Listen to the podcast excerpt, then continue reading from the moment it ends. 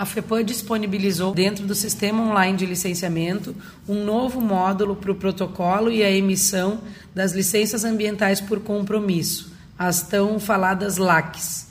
A equipe técnica da FEPAM, juntamente com a equipe da SEMA, da Procergs e de outros terceirizados, se empenharam para desenvolver o sistema e colocar no ar essa importante atualização. Estamos trabalhando nesse sistema desde novembro do ano passado, quando essa possibilidade foi aprovada dentro do Conselho Estadual de Meio Ambiente, esta modalidade de licenciamento, começamos a desenvolver o sistema.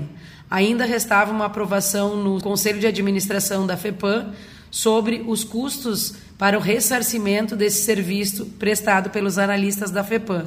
Essa aprovação ocorreu em fevereiro deste ano em uma reunião ordinária. Então conseguimos fazer essa entrega antecipando em um mês o módulo à disposição de todo o povo gaúcho e também dos nossos analistas que farão a análise por meio dele.